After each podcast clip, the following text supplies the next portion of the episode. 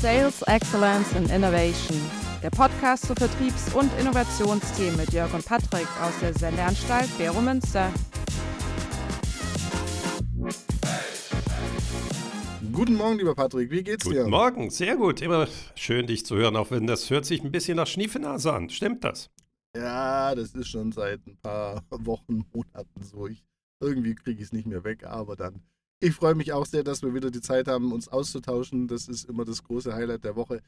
Aber wenn wir über Highlight sprechen, was war denn so dein Highlight diese Woche? Generell finde ich ja, das Leben ist immer ein Highlight. Und gestern hatte ich einen wunderbaren Kurs mit dem Kanton Bern. Und es ist einfach wunderbar zu sehen, wenn Verwaltungsmitarbeiter wirklich sich überlegen, wie können sie die Aufgabe, die wir ihnen gegeben haben, einfach uns Bürgerinnen und Bürger zentrierter machen. Und es ist eine Energie, die ist unglaublich. Und ich habe gestern so einen kleinen Test gemacht. Ich habe bewusst sieben Minuten überzogen. Ja, das heißt, Mhm. um 7 Uhr äh, oder um 5 Uhr und 07 war ich fertig. Es ist keiner vorher gegangen. Mhm. Ja, das ist unvorstellbar. In, äh, wenn Das ich das ist mit Bankern machen würden, die da pflichtweise sitzen würden, die würden alle abhauen und Studis sind ja auch, ich muss auf den Zug, ich muss auf den Zug. Es war so viel Energie in dem Raum und das ist natürlich extrem schön zu hören. Ähm, ja, und das sind offiziell in anderen Ländern nennt man die Beamte, aber die machen natürlich eine ganz wichtige Aufgabe für uns und äh, da sind wir eigentlich wieder bei dem Job to be done Konzept, was wir ja sehr, sehr stark hier pushen. Der Staat löst eben auch Aufgaben, auch wenn sie nicht immer positiv sind für gewisse Leute, die die negativen Auswirkungen der staatlichen Gewalt dann haben. Aber es geht eben darum, unser Zusammenleben zu organisieren. Wir haben uns entschieden, den Staat so aufzubauen. Ich bin extrem positiv überrascht, wie viel Energie dort zu spüren ist.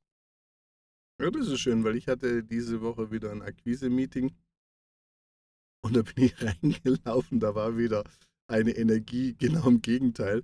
Und ich war nahe dran, nach einer halben Stunde zu sagen, nachdem die mir auch wieder nicht erklären konnten, was überhaupt, wie groß die Zielgruppe ist, was denn genau die Ziele sind. Da saß wieder Marketing und Vertrieb völlig im Silo. Und ich habe dann mal Fragen gestellt, wie die am besser zusammenarbeiten. Äh, die Antwort blieben sie mir schuldig. Und ich habe mir dann auch nach dem Gespräch nochmal gemeldet und gesagt, Leute, ich glaube, hier hilft es im Moment nicht, wenn ein Berater unterstützt. Hier wäre es mal ganz dringend notwendig, was man immer intern mal spricht. Und da spürst du einfach so gar keine Energie. Die Leute nebenher am Laptop im Meeting dödeln auf ihren E-Mails, hören nicht richtig zu. Also das ist schon krass, wie man inzwischen auch so miteinander umgeht. Aber gut, Ich finde das wirklich faszinierend, was du es beschreibst. Wir sagen immer eben die Privatwirtschaft, Privatwirtschaft, Privatwirtschaft. Und jetzt erlebe ich den Staat. Ja. Und ist ja wichtig, Ja. der Staat ist ja nicht oberhalb von uns, sondern wir haben als Bürger beschlossen, dass der Staat Aufgaben für uns übernimmt. Und da ist Energie gewesen. Ja, wir haben Ja. immer dieses Thema, und das ist ja, was wir heute besprechen wollten. Die kümmert sich auch wirklich nicht nur um ihre Produkte, sondern wie kommt der Produkt oder wie kommt der Kunde eigentlich zu diesem Produkt? Ja, und wenn es sowas äh, Unangenehmes ist wie Steuererklärung ausfüllen, und das ist Mhm. immer das Thema, das ist wirklich spannend. Wir haben, und ich mache den Kurs äh, drei, viermal im Jahr, und immer nehme ich als Übung, wie könnten wir die Digitalisierung verwenden, damit es leichter wird für die Bürgerinnen und Bürger, Steuererklärungen auszufüllen? Und insbesondere eben für Jugendliche, die das ja als erstes machen müssen. Ja, das heißt, dort gehen wir Mhm. wirklich in den Prozess rein, wie die Bürger und hier in dem Fall die jungen Bürger das erste Mal mit dem Staat in Kontakt traten, wo sie Mhm. eben was zahlen müssen. Ja. Und ich glaube, das war ja, was wir heute auch diskutieren wollten. heutige Thema der Customer Purchase Process, ein äh, schönes Schweizer Wort aus dem Engadin. Ähm, vielleicht kurz ein bisschen äh, für alle, die zuhören, so ein bisschen eine Einordnung. Es gibt ja verschiedene Ansätze oder auch Prozesse, wie man so den Verkauf aus Kundensicht, man muss ja immer trennen zwischen Vertriebsunternehmenssicht und Kundensicht. Wir sprechen jetzt heute über die Kundensicht, deshalb Customer Purchase Process, also wie sieht, welche Stufen geht der Kunde durch. Und das hat ja angefangen in den 50er Jahren, das nennt sich ja AIDA, also nicht wie das Schiff, mit dem man rumfährt, sondern Attention, Interest, Desire, Intention, also von Bekanntheit äh, bis zum Kauf. Und da gab es ja dann im Jahr 2004 von McKinsey eine große, ja, wie soll man sagen, Überarbeitung, die gesagt haben, hey Leute, das ist A, mehr so ein Funnel, das ist nicht, das ist nicht, das geht nicht integrativ. Was ist denn, wenn der wieder kauft? Also ihr müsst es mehr als, als Kreislauf denken denn als einfachen linearen Prozess. Und das Zweite, was die dann damals gebracht haben, war, dass sich diese Stufen, man hat ja immer früher Bekanntheit gesagt, das heißt, man versucht, viele Leute kennen mich und dann ist es praktisch immer auf jeder Stufe runtergebrochen. Und klassisches Funnel-Management eigentlich. Ja, Funnel-Management ist aus Sicht jetzt äh, des Vertriebs, aber das Zielsetzung, es geht ja aus Sicht der Kunden, wenn du denkst an unsere Eltern, die hatten ja kein Internet, da war es natürlich schon so, wenn du was nicht gekannt hast, konntest du ja gar nicht kaufen. Das erinnert mich an einer unserer vorherigen Podcasts, nämlich die Customer Adoption Journey. Wie nehmen Sie Ideen an? Und der erste Punkt ist nun mal, wissen, ob es ist. Das Internet hilft natürlich. Genau. Dort, ja. Genau. Und das hat eben McKinsey damals gesagt, das ist sich also massiv geändert. Die sagen, es gibt so ein Initial Consideration Set, also die haben gesagt, also die Menschen speichern immer weniger und dann gibt es eine Phase, die heißt Evaluation und dann gehen sie ins Internet oder fragen Freunde, weil sie jetzt die letzten Jahre gelernt haben, ich muss das gar nicht mehr alles speichern. Ich nehme immer das Beispiel, die Toskana Ferienhäuser, die man so im Freundeskreis sich äh, zugeschoben hat, aus irgendwelchen komischen Broschüren oder Katalogen. Das kannst du natürlich heute alles mit Airbnb oder Ferien.ch oder wie das ganze Zeug da heißt, ähm, im Internet suchen. Und dadurch sucht der Kunde mehr und dann das nächste, was die eben gesagt haben, ihr müsst euch generell im Marketing und Vertrieb mehr um die Nachkaufphase kümmern. Also das war 2004 der ganz große Game Change von dem klassischen AIDA-Modell, was ja viele heute noch in Unternehmen betreiben. Eben, die reden immer noch von Bekanntheit und die versuchen immer noch äh, Plakate zu kleben und versuchen immer noch irgendwie da draußen zu senden, zu senden. Und der große Game Change ist ja eigentlich der, dass man sagt, hey, Du musst in der Evaluationsphase also im Internet gefunden werden, also deine Webseite, Social Media Kanäle, SEO, SEA ist sehr, sehr wichtig. Und das zweite ist halt dann die Wiederkaufsphase, Weiterempfehlung. Du musst halt gucken, dass du auch nach dem Kauf interessant bist für Kunden. Also das ist ein riesen, riesen Umdenken von dem klassischen AIDA-Modell. Und das Interessante ist, wenn du heute rausgehst, du erlebst nicht wenige Kommunikationsverantwortliche, die immer noch mit AIDA arbeiten. Und wenn ich auch, ich frage auch immer aus Interesse, wie vielleicht wie bei dir in den Workshops, kennt er denn die Consumer Decision Journey? Ich sag mal, von zehn Leuten, die ich frage, sagen zwei, das kennen wir. Also es ist auch so ein Modell, obwohl es wirklich total wichtig ist und die Basis für den modernen Marketing, Vertrieb, Verkauf, kennen die wenigsten dieses, dieses Modell und diese Annahmen, die dahinter stecken. Also das ist auch wieder spannend in der Praxis zu sehen, wie wenig sich diese durch sehr leistungsstarken Modelle, Methoden durchsetzen. Ich bin immer wieder genau. fasziniert, genau. was McKinsey 2004 macht, weil was du gerade beschrieben hast, hat Everett Rogers irgendwie 62 äh, mit seiner Customer ähm, von Innovationen gemacht, weil er beschreibt mhm. ja auch, dass eigentlich ab der, der Phase, wo du dich entschieden hast, es zu machen, das ist die dritte Phase, kommt ja, erfüllt das, was du bekommen hast, auch die Erwartung, die du in der ersten Phase hattest. Und er sagt, mhm. da ist eigentlich die klassische Massenkommunikation, damals kannte er natürlich das Thema äh, Internet noch nicht, Internet. die Massenkommunikation versagt. Und das ist ja, wo das mhm. AIDA-Modell dann sehr stark früher drauf aufbasierte oder basierte. Und er ja. sagt, das ist eigentlich fast nur Peer-to-Peer-Kommunikation. Und genau. äh, ich habe das ja in meiner Dissertation dann 2001 äh, weiterentwickelt und gesagt, ja, und ab da kommt natürlich genau das Feedback, oder ich habe jetzt eben auch als Firma direkten Kontakt in diese Bestätigungsphase. Ja, das ist mhm. äh, interessant, dass McKinsey 2.4, ich 2.1, Rogers 62, ich zitiere ihn ja sehr schön. Das, das ist nämlich fundamental, dass versteht, dass der Kunde eben nicht aufhört nach dem Kauf. Genau. Aber heute nennen wir, und du kennst ja unseren Range Against the Machine, in dem Sinne, dass ich immer After Sales als den schrecklichsten Begriff ansehe. Ja, weil das ist nämlich genau die Arroganz äh, der Marketing-Leute. After Sales ist before Sales. Ähm, ja. Nein, das ist der Grund, warum der Kunde es gekauft hat. Und das sieht man natürlich auch in dieser Customer äh, Purchase ähm, Journey. Ich bin natürlich, gehe ich noch einen Schritt weiter, das ist die Customer Experience Journey. Und natürlich der mhm. Purchasing Part ein ganz, ganz wichtiger Teil ist. Und was wir vergessen ist, Rogers sagt ja noch einen dritten Teil in dieser, nachdem man es sich entschieden hat, nachdem man die Bestätigung bekommen hat, das ist ein guter Kauf, ist es etwas, was ich nur einmal mache oder ändere ich auch mein Verhalten? Also werde ich sozusagen mhm. von einem Einmalkäufer zum Fan dieser Marke. Genau. Und das hat Rogers als fünfte Phase schon äh, in seinem Konzept drin. Ähm, ja. Und das ist genau, was du ansprichst. Also McKinsey nennt es Loyalty Loop. Ja, es ist wunderbar, das, Aber nennt das er. genau- Also es ist wirklich faszinierend, wie alte Theorien von so einem äh, Agrarwissenschaftler namens Everett Rogers genau diesen Punkt ist, es ist ja nicht nur Loyalty gegenüber einer Firma, sondern man hat auch sein eigenes Verhalten geändert in der Firma und hat seine Prozesse angefasst. Ich nenne das Konsumwissen. Man hat also Wissen Mhm. um etwas aufgebaut. Und das muss natürlich positiv sein. Und das kann natürlich eine Firma unterstützen mit Kommunikation. Mit, und das ist aber nicht Mhm. After Sales. Und ich bin immer wieder überrascht, wie wenig das eben Firmen machen. Kennst du gute Beispiele? Mhm. gibt zahlreiche gute Beispiele. Die größeren haben ja auch dann ihre Geschäftsmodelle jetzt danach laufen. Also wenn du so Schindler zum Beispiel nimmst oder auch Rolls-Royce, die ja dann auch ihr Geschäftsmodell oder ihr Preismodell darauf haben, wie stark du das Produkt nutzt. Die gehen natürlich viel stärker dann und dann auch nicht Kommunikation, sondern Services. Also die begleiten dann diese Phase auch extrem stark, nicht eben nur mit Kommunikation, was ja viele denken, sondern eben mit Value-Added Services. Und da gibt es inzwischen große internationale Player, die da wirklich äh, auch von der Konzeption, von der Denken, dass die das wirklich internalisiert haben und damit auch äh, sehr, sehr systematisch arbeiten.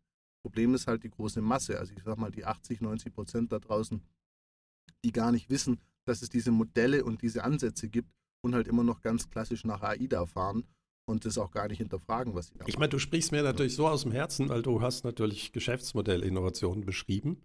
Ich finde das dann amüsant, dass du trotzdem immer noch in dieser klassischen Wording Value-Added Services, als ob das Produkt immer noch das Wichtigste wäre. Und der Rest dann so ein bisschen hinterherkommt. An Schindler kann man das wunderbar beschreiben. Ähm, Das hatte ich übrigens auch schon bei einer Dis, weil das so ein herrliches Beispiel ist.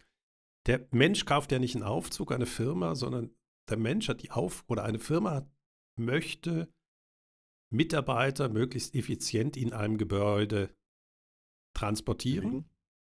Das ist die Aufgabe und früher hat man einen Aufzug gekauft und Wartungsverträge abgeschlossen. Aber das wollte der Kunde ja nie. Hm. Die Aufgabe war effizienten Transport von Mitarbeiterinnen und Mitarbeitern in einem Gebäude. So, und jetzt ist die Frage, ist der Aufzug das Kernprodukt? Das ist ja nur ein Mittel zum Zweck gewesen. Und jetzt kommt natürlich, wenn man Value-Added Services denkt, ja, da mache ich noch Add-ons dran. Oder man nimmt eben diesen Job to be done des Kunden in den Mittelpunkt, nämlich die Beförderungsleistung, und versucht eben auch ein Ertragsmodell zu finden, wofür ich dann eben auch entlöhnt werde. Und wie ich dann mein Produkt da drumherum gestalte, das ist was anderes. Weil ich habe Mhm. ja jetzt plötzlich auch ein Interesse, in einem bestehenden Aufzug zum Beispiel Software-Updates drauf zu spielen. Mhm. Und das habe ich natürlich nicht, wenn ich das als Value-Added Services und immer noch das Produkt in den Mittelpunkt stelle.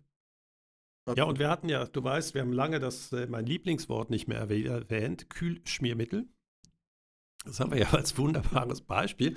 Eben, Value-Added Services bei Kühlschmiermitteln, also alle, die diesen Gag nicht kennen, Kühlschmiermittel sind ganz wichtig für die metallverarbeitende Industrie, wenn man abtragende Verfahren verwendet, also sprich, äh, wenn man etwas fräst, dreht und so weiter, dann muss gleichzeitig der Gegenstand und auch das Werkzeug gekühlt werden und geschmiert werden. Und früher hat man Tonnen, also wirklich im wahrsten Sinne so schöne Industrietonnen verkauft, wo Kühlschmiermittel drin waren.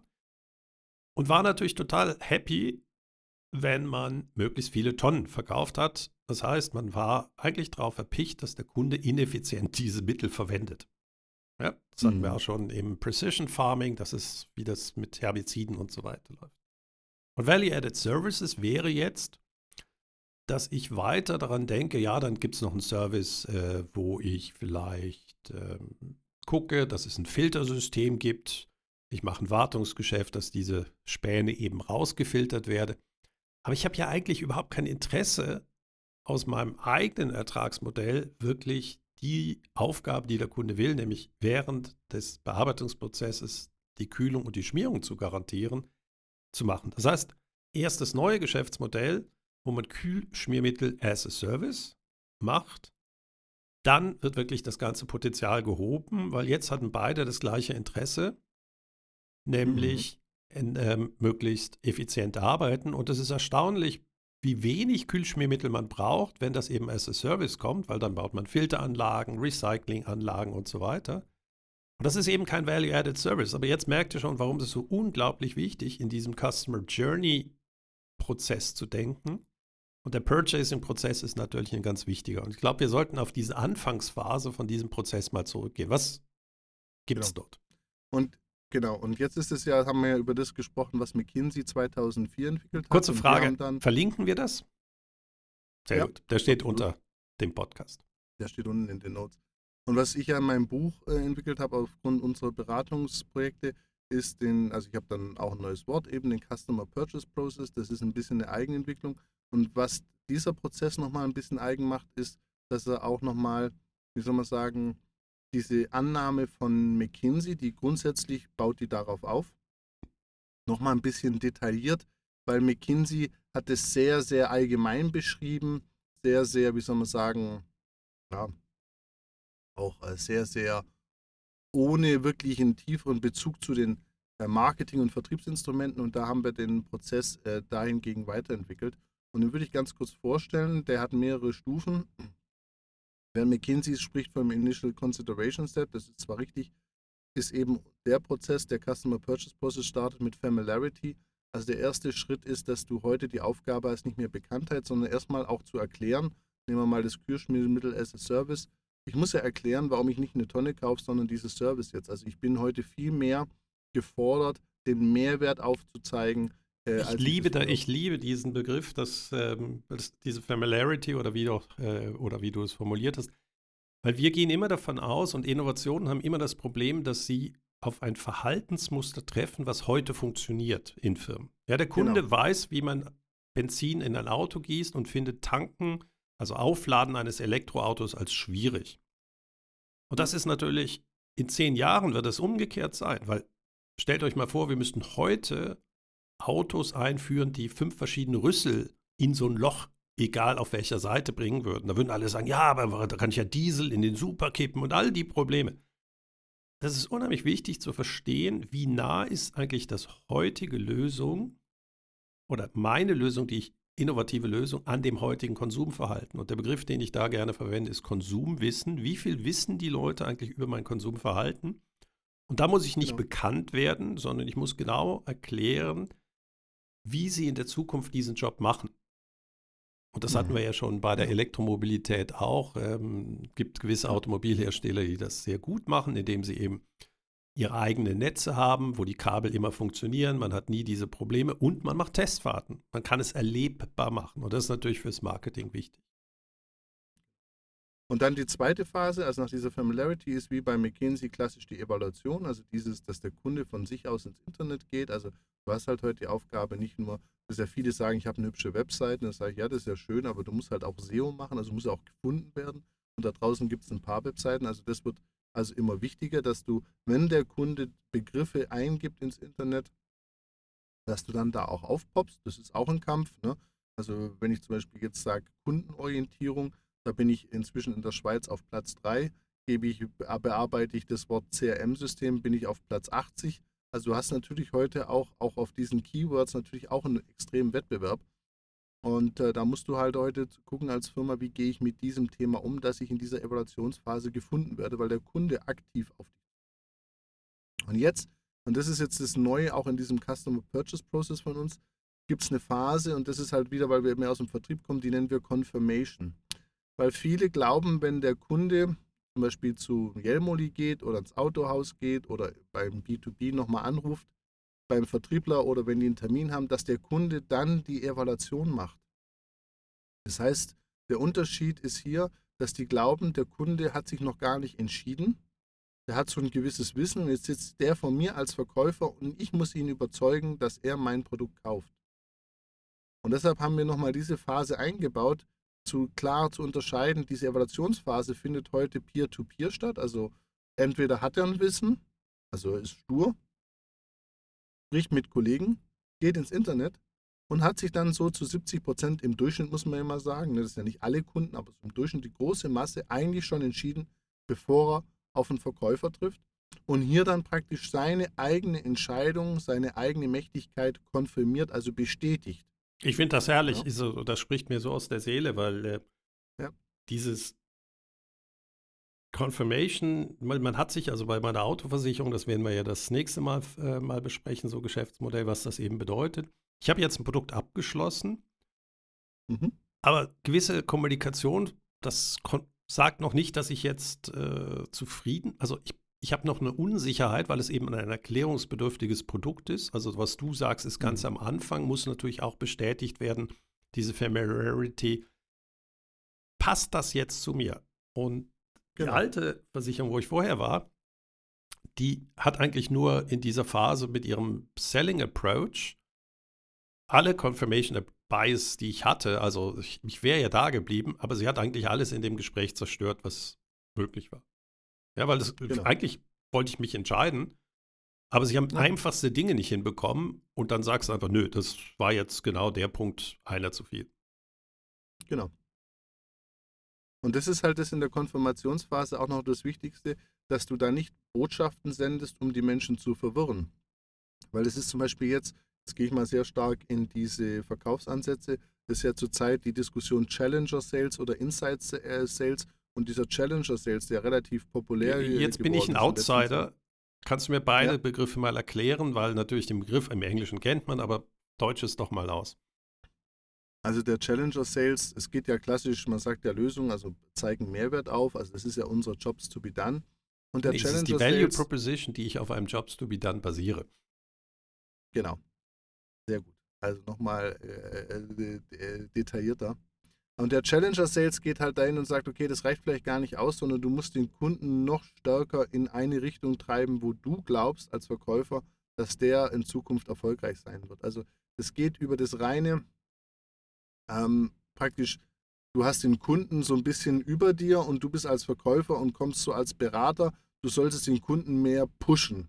Das heißt also challengen. Ja, aber was das. Also das Wort aggressiv okay. ist vielleicht falsche, aber es geht darum, gerade in der Digitalisierung den Kunden mehr Sicherheit und Halt zu geben. Okay, aber das geht also Challenger heißt, dass du sagst, kauf nicht das, was du heute glaubst zu kaufen, sondern wir können zusammen etwas Größeres erreichen. Genau. Aber in die Richtung, dass du das vorantriebst. Also das ist ein bisschen beim, das ist in diesen Verkaufsansätzen ein bisschen immer schwierig, ist ja alles nicht so ganz wissenschaftlich, aber im Solution Selling geht es eigentlich hin, dass du mit dem Kunde da sitzt, der sagt dir seine Jobs to be done und Bedürfnisse und du entwickelst gemeinsam mit ihm eine ideale Lösung für ihn. Ich finde das deshalb schön, weil das passt natürlich auf den Horizonte-Ansatz, den wir ja schon länger äh, immer wieder im Hintergrund mhm. haben. Horizont 1 ist, da muss ich nicht unbedingt einen Challenger-Ansatz machen, sondern der Kunde weiß, er macht ja. eine Ausschreibung und deswegen ist es ja auch fürs genau. Purchasing genau. äh, nachher so wichtig. Er weiß, was er will. Wenn ich aber glaube, dass ich eine Lösung für Horizont 2 oder 3 habe, dann muss ich ihn challengen. Ja. Ich glaube, so ja. kann man das auch äh, eben machen, ohne dass es eben Bullying ist. Aber ich, das hört sich mal arrogant an. Man glaubt besser zu wissen als der Kunde, was er braucht. Aber das ist ja genau mhm. diese äh, Problematik, die mit Innovators Dilemma ist, will der heutige oder der zukünftige Kunde das? Ja, das ist, verkaufe genau. ich an Leute, die ich bekehren muss oder an Leute, die es direkt schon wissen, dass sie es wollen. Genau. Sehr guter Punkt.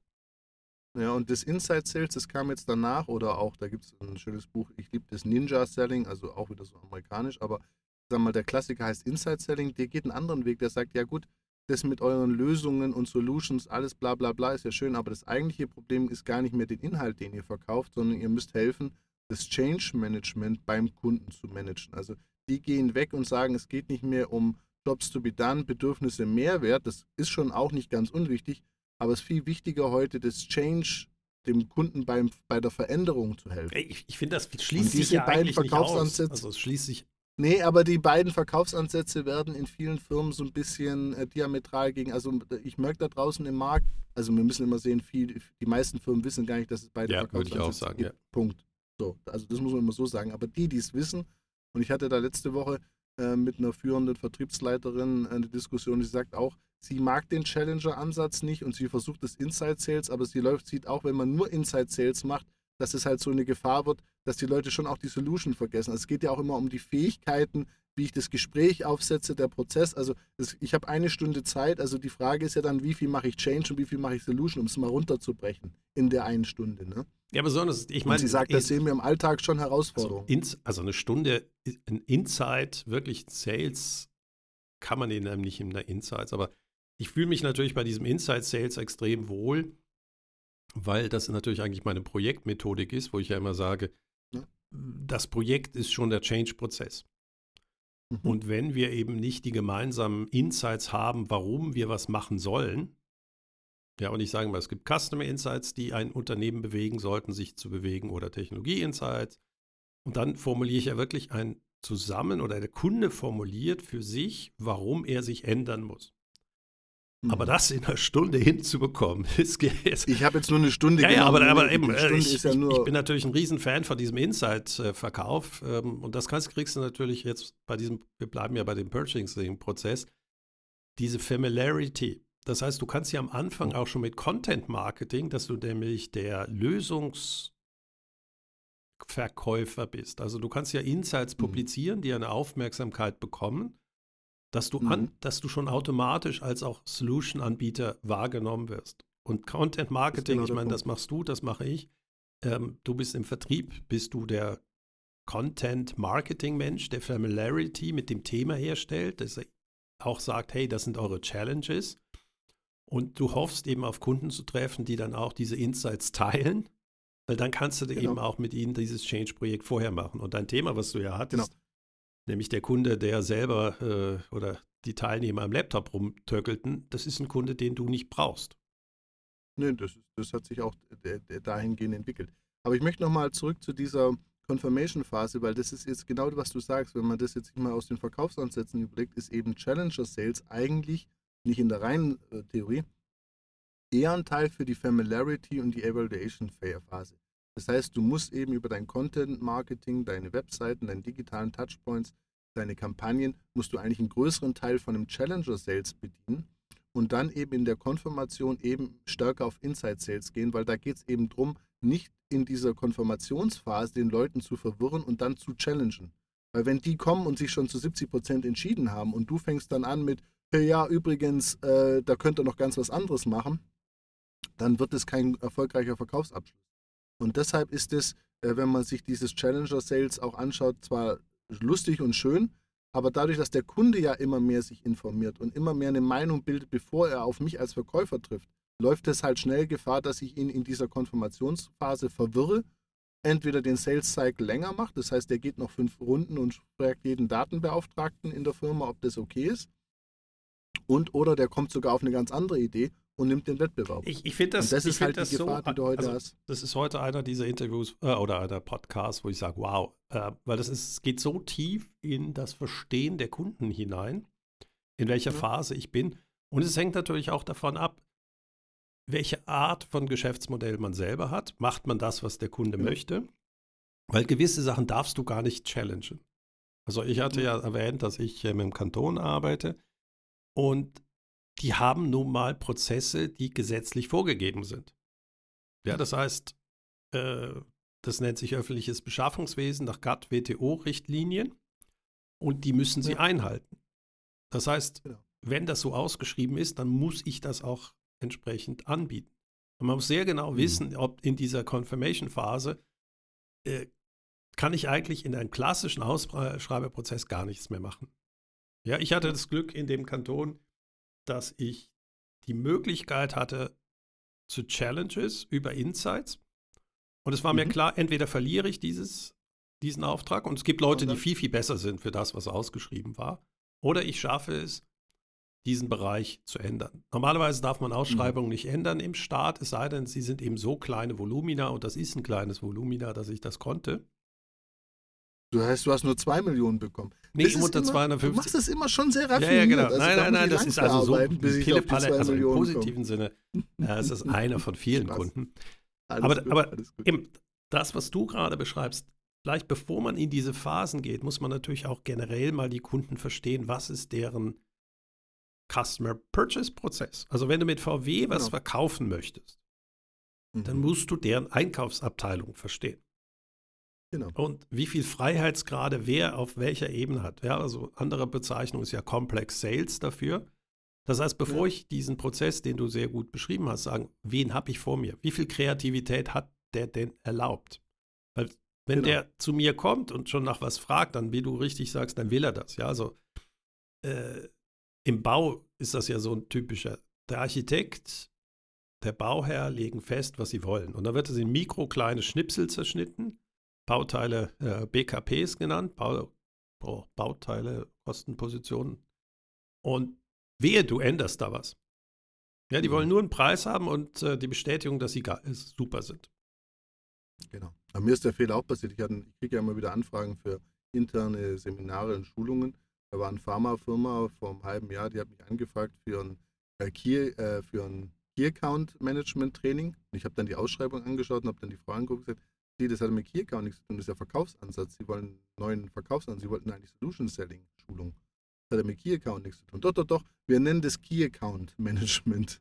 Und dann habe ich natürlich wieder den gleichen Fehler gemacht wie viele andere auch. Ich habe halt in der Konformationsphase gechallenged und den Auftrag natürlich verloren. Also da kann man sich dann auch so schön mal schlau rausschwätzt, immer an die eigene Nase fassen und sagen, ja, ich weiß es eigentlich, ich habe es auch mitentwickelt und habe den gleichen Fehler Momentchen, Momentchen, Momentchen. Jetzt ist genau die Frage, wer, wer bist du als Geschäftsmodell? Und du weißt, ich habe äh, mhm. einen Artikel mal geschrieben und ich mag den Begriff, weil du gehörst auch dazu, der heißt The Business Model of Freaks. Mhm. Und Freaks sind eben Leute, die so einzigartig sind, dass sie nicht zu jedem Kunden passen. Ja. ja ich hatte den Chefkoch erwähnt äh, oder den Zwei-Sterne-Koch mit Molekularküche in ähm, Piemont, äh, ein Bergführer, äh, der phänomenal ist, wenn du zu ihm passt. Mhm. Und das ist eben auch ein Geschäftstyp. Du suchst dir die Kunden, die zu dir passen. Und ja, das, das heißt, und damit, wenn du die challenged und du merkst, das passt nicht, wenn du großes Beratungsunternehmen wärst, wo du, ich habe gehört, gewisse Beratungsunternehmen entlassen gerade Leute. Ähm, mhm. Also scheinbar ist äh, jetzt die Auslastungsquote gerade runtergegangen. Dann ist natürlich das, was wir hier besprochen haben, akzeptiere, was der Kunde sagt, challenge ihn nicht in Ordnung. Wir beide gehören nun mal zu genau. den Freaks. Vergiss das andere. Genau. Genau. Also auch einen lieben Gruß an Kathleen, wenn sie heute zuhört. Sie hat mir das gestern Abend auch in der E-Mail bestätigt. Also sie geht da in die gleiche Richtung wie du. Ich sehe das manchmal gar nicht so, dass ich so ein Freak bin, aber man muss es akzeptieren. Ja, aber, so, aber ich, jetzt wir im Prozess ehrlich, weiter. Bleiben wir dabei. Ich finde das unglaublich wichtig, weil wir haben ja auch ganz viele Leute, die nicht bei Großfirmen arbeiten, die uns zuhören. Hm? Ihr, es gibt eben wirklich, du kannst marktorientiert sein. Dann musst du das hm? tun, was äh, eben der Durchschnitt des Marktes will. Dann ist häufig so, don't challenge. Oder du suchst dir einfach deine Gruppe von Kunden, zu denen du passt. Und da ist natürlich noch mhm. viel mehr diese Familiarity-Phase wichtig, dass genau. du ganz vorne eben schon klar machst, wer du bist. Ja, und eben Leute, die sich mit dem Thema beschäftigen, zu dir kommen und wissen, da gibt es Challenges. Und das ja. ist eben, warum es eben auch neben den äh, großen Beratungsunternehmen so äh, Boutiquen gibt. Ähm, ich kann einfach als Dienstleister machen und äh, Geld waschen für andere, mache ich nicht. Äh, da ist einfach der Job klar, den Großen nicht machen können. Oder man hat eine Überzeugung. Oder es ist klar, man muss dann einfach gucken, wie groß oder wie viele Kundinnen und Kunden muss man finden, damit es für einen aufgeht. Aber es ist genau. klar, es ist kein Wachstumsgeschäft im Sinne, ich werde den Markt haben, sondern es, wir sind nee, Überzeugungstäter. Das ist, das ist absolut, das ist auch gar nicht mehr mein Ziel. Aber gehen wir mal weiter im Prozess. Also wir haben jetzt Familiarity, Evaluation, Confirmation, dann kommt der klassische Kauf, also der Purchase. Und jetzt kommt, und das ist das Schöne an diesem Prozess, die Reconfirmation-Phase. Hatte ich gerade also gefragt, warum Confirmation nicht auch hinten ist, weil es, das ist, ich glaube, ja? Confirmation ist immer, du bist der Beste, weil du dieses Produkt ausgesucht hast. Das ist ja. extrem schön, dass du das äh, nochmal hinten erwähnst. Genau, das ist also eine Reconfirmation-Phase.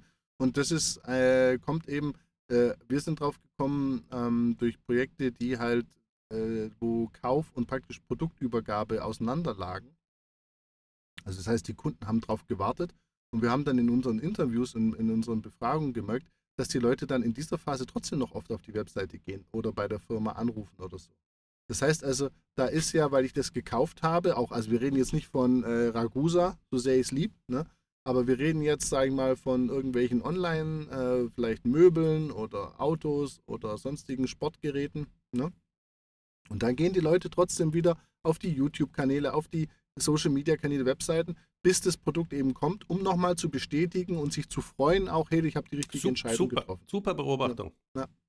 Genau. Also ich habe jetzt gerade ein und neues, jetzt? also einfach nur, wo ich das erlebt habe. Ähm, mhm. Ich habe eine ähm, recht gute Kamera. Mhm. Und dann fängt man natürlich an, erstmal mit dem Objektiv, was da ist. Dann beschäftigt man sich, welche weiteren. Dann gab es einen Anlass. die Konfirmation von meiner Patentochter. Da habe ich mir gleich das Tele mit einem großen Öffnung gekauft, also großer Blende. Und eigentlich brauche ich nicht ein weiteres äh, Objektiv. Aber man folgt natürlich mhm. dann immer mal wieder dem Objekteher äh, Objektivhersteller. Und plötzlich kam dann Digitech mit Black Friday, was ich eigentlich nicht mag. Es war genau mein Objektiv. Und dann habe ich das jetzt seit zwei Tagen da und ähm, was mache ich? Ich gucke mir, wie ich mir Konsumwissen, also Wissen aneignen kann über dieses Objektiv, wie ich das super mhm. nutzen kann. Ja, wir sind ja leider hier kein Video-Podcast, aber das ist ja. zum Beispiel richtig schön geeignet für professionelle Videodrehs. Okay. Und das ist genau, also ich nenne es natürlich nicht Confirmation oder Reconfirmation Phase, das ist eigentlich nicht aus der Kundensicht formuliert, sondern ich baue mhm. mir jetzt Wissen auf, mhm. wie ich das besser nutzen kann. Mhm. Und ich, ich habe natürlich diese emotionale Ebene, dass ich mich auch gut fühlen muss, zu Hause zu erklären, warum habe ich dieses Objektiv gekauft. Ja, also es kommt natürlich die, neben diesem Konsumwissen ist natürlich immer auch die Frage ähm, der Bestätigung in der Peergruppe. Ja. Und dann sind wir natürlich das, was ja. äh, Kollege, ähm, das ist nett, der Everett Rogers sagt. Es ist eben unglaublich wichtig, dass wir diese Confirmation einer Entscheidung auch von unserer Peergruppe bekommen. Und jetzt ist natürlich die Frage, genau. wie unterstützt die Firma uns bei dem? Genau, das ist ein guter Punkt. Und das ist jetzt nochmal eine Sache in dieser Reconfirmation-Phase, die auch länger dauern kann. Also kommt drauf an, wie schnell halt, also im E-Commerce geht es ja vielleicht ein, zwei Tage. Bei anderen Produkten war das ja manchmal jetzt beim Auto monatelang oder bei, bei Möbeln. Also es ist ja immer sehr unterschiedlich, wie lange du wartest. Und da gibt es eben noch eine weitere Unterteilung und das nennt sich die Honeymoon-Phase. Wow. Und, ich habe die immer noch mit meinen Produkten. Ja, also ja. es sei denn eben, es gibt die Phase, wo sie äh, eben einen schlechten After-Sales-Service haben. Genau. Aber diese Honeymoon-Phase, was hier auch nochmal besonders ist, eben, was du gesagt hast, ähm, also neben dem, dass die Menschen sich da Wissen aneignen in, für, für die spätere Nutzung, ist vor allem das Thema Weiterempfehlung, weil alle sagen, ja, Weiterempfehlung ist wichtig, aber es ist halt einfach so, nehmen wir jetzt mal dein Objektiv, wenn ich in drei Monaten auf dich zugehe und sage, willst du nicht eine Weiterempfehlung online schreiben oder irgendwie geben oder einem Freund das weiterempfehlen, dann ist einfach der Impuls von dir, dann muss dieses Objektiv schon wirklich über drei Monate das Zentrum deines Universums sein. Wünsche ich dir auch. Kenne dich auch, das wird es vielleicht sogar. Ähm, aber bei vielen Produkten ist es halt dann doch so, dass so nach, sag ich mal, einer Woche oder einem oder zwei Monaten so diese Begeisterung weg ist und ja ein anderes Produkt jetzt im Mittelpunkt steht und dann kommt er immer, ich habe keine Zeit. Und deshalb ist es nochmal so wichtig zu verstehen, dass in dieser Reconfirmation-Phase, die länger geht, ich aber auch ein gewisses Window habe, wo ich nochmal das Thema Weiterempfehlung oder generell Aktivität, Co-Creation-Aktivitäten ausfüllen von einem Fragebogen, kann das ja auch sein, oder andere Sachen vom Kunden, äh, dass es einen gewissen Moment gibt, den ich nutzen sollte. Und das habe ich auch vorgestellt meinen Studenten. Und da habe ich einen, der ganz besonders kritisch war, und zwar IT-Verkäufer, und der meinte, ja, das ist ja ein Modell, das geht ja für Zahnpasta, aber bei uns nicht. Und wir verkaufen IT-Implementierungen und äh, da will der Kunde erst nach zwei Jahren, dass ich da eine Weiterempfehlung gibt. Der wird ja niemals bei Vertragsabschluss bei mir zusammen auf LinkedIn einen Post machen. Er hat gesagt, okay, machen wir folgende Wette. Du machst es mal mit fünf Kunden und ich wette mit dir, dass äh, drei davon mitmachen. Und da zeigt sich wieder, ich bin halt ein schlechter Berater. Und ich sage das auch immer wieder meinen Studenten, auch ich mache Fehler, weil es waren halt nicht drei, es waren alle fünf, die da mitgemacht haben. Und äh, der war total aus dem Häuschen, äh, hat es dann auch gutiert mit dem Zitat, Jörg ist halt schon sehr gut für die Theorie und gute Gedanken. Und da habe ich gesagt, okay, danke dafür. Also fünf von fünf haben das gemacht. Ja, und die haben sogar mehrfach, die waren so happy, weil für die war das natürlich auch, du musst dir mal vorstellen, als Firma, du bist da der Einkäufer, der IT-Verantwortliche, du hast da ein Millionenprojekt unterschrieben das ist ja auch für dich. Du willst ja auch nicht zwei Jahre warten, um das der Welt mitzuteilen. Das ist ja relativ logisch. Also die stehen ja auch unter einem Riesendruck. Ja, aber das ist wunderbar. Da, bleibe ich immer bei Rogers. Wir kriegen unsere Confirmation eben hauptsächlich aus unserer Peer-Gruppe. Genau. Und der arme ITler, der sich jetzt für Avalok, Finova oder weiß ich nicht was in der Bankensoftware äh, gemacht hat, versucht ja immer in der Winning, auf der Gewinnerseite zu liegen. Das heißt, mhm. Der Erste, der da ist, der kriegt sehr viel Kritik und der wird es vielleicht nicht äußern. Aber der schon spätestens der Zweite versucht ja eine Community aufzubauen, dass andere auch in diese Richtung gehen. Ja, ja. gerade bei IT-Projekten ist es ja ganz wichtig, dass man nicht der Einz Einzige ist, der auf dieser Software sitzt. Genau. Das heißt, auch der Nutzer oder der Entscheider des Kunden hat natürlich ein Interesse, dass er Confirmation bekommt, dass er die richtige Entscheidung getroffen hat. Das heißt, da ist ein Rieseninteresse und ähm, ich kenne es auch aus dem IT, ich war ja lange in der Banken-IT, wenn wir zum Beispiel eine gute ähm, Transformation auf eine neue Software erreicht haben, über Ostern, dann hat man über diesen Tag gesprochen. Ja, mhm. weil Inside Paradeplatz spricht genügend darüber, wenn es nicht funktioniert, dann genau. kann ich auch über den Erfolg sprechen. Oder auch Wissen aufbauen. Und da sind wir wieder bei der Familiarity-Phase, dass man versucht ja auch als Kunde eben Wissen oder ein Netzwerk aufzubauen mit Kompetenzen, die drumherum sind. Und deswegen mhm. muss man eben auch diese Confirmation oder Reconfirmation Phase nutzen, um eben andere familiär damit zu machen, damit man eben auch auf der Winning Side der Entscheidung sitzt. Ja, genau. und das ist natürlich ganz wichtig zu wissen, auch für den Vertriebler ist das eine Entscheidung, die jeder einzeln trifft und man möchte ja nicht, dass der andere das auch hat. Mhm. Oder gehört man eben dazu, hey, ich bin Vorreiter, es ist cool, wollt ihr es auch? Ja, also der Erste, genau. der ein Elektroauto kauft, äh, ist ein Freak und der braucht auch Confirmation, dass er doch nicht so freakig ist. Ja, und da hatten wir ja auch mhm. diese Adoptionsmodelle, ähm, wo man sagt, ja, wann ist ein System Tipping? Und das hat natürlich, mhm. also geht in die oder die Richtung. Und das ist natürlich extrem wichtig, weil heute reden wir natürlich in der Bankensoftware nur noch über die beiden, die ich erwähnt habe, Vinova Avalok. Aber es gab ja. natürlich genügend andere Konkurrenten, äh, die nie in diese Phase der Aufmerksamkeit geraten ist und eben Kunden haben ein unglaublich großes Interesse, diese Ökosysteme, die um ihre Entscheidungen entstehen, eben auch zu stützen, weil sie wollen ja auch Confirmation bekommen aus ihrer Community, dass sie gut sind. Genau. Genau. Und das ist genau der Punkt, der, der dieser Customer Purchase Process hier nochmal detailliert. Und dann geht es eben weiter in die Usage-Phase, also Nutzungsphase. Und ich glaube, die überschneiden sich schon ein klein wenig, ja. Die überschneiden sich natürlich und das ist bei jedem anders. Ne? Manche, wenn du jetzt ein Auto bestellst, da wartest du ja teilweise sechs Monate. Äh, wie gesagt, wenn du äh, E-Commerce machst, Amazon liefert inzwischen innerhalb gefühlt von einem Tag. Also das ist natürlich immer ganz unterschiedlich äh, auch, äh, kann sich auch in Firmen verändern. Also du kannst ja mal Produktionsengpass haben. Aber nehmen wir doch das Beispiel. Ich, ich, mir fällt gerade was Wunderschönes ein. Ähm, ich hatte es, äh, ich bin natürlich immer so einer, der nur mein Modell im Kopf hat, im Sinne von ähm, Confirmation, Reconfirmation ist schon da, wenn du es auch nutzt. Aber es ist sehr schön, dass du sagst, es kann auch vorher sein. Es gibt einen Schreiner ja. oder einen Tischler in der Schweiz, der macht individuelle Möbel. Mhm. Und natürlich er schafft die Leute, die kommen schon zu ihm, weil er ist bekannt, dann ist Familiarity, dann kommt der Entscheidungsprozess, der den begleitet er natürlich sehr schön, der zeigt einem die Hölzer, wie, wo, was. Und dann muss ich Monate auf meinen Tisch warten. Genau. Und jetzt ist genau die Frage, wie unterhalte ich eigentlich? Also mein Warten ist ja nichts Positives. Ja, deswegen haben wir ja mhm. all diese komischen Gorillas da draußen, die äh, in fünf Minuten behaupten, liefern zu können. Ja. Und er sagt, nee, es gibt ja Gründe, warum der Tisch so lange dauert.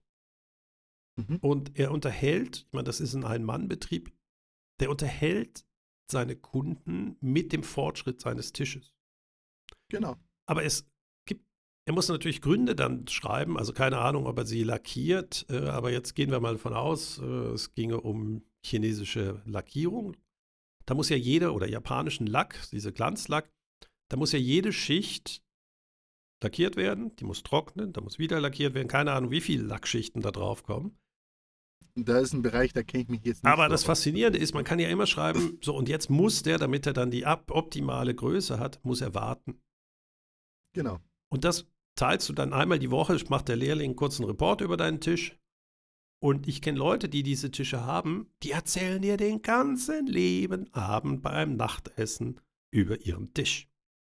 Ja, und die posten das doch auf Instagram. Ja, die werden nie diese Storytelling vergessen. Und ich kenne einen großen Industriekunden, ja. der hat die Produkte, die auch relativ lange produziert werden, mit Kameras versehen, wo ja.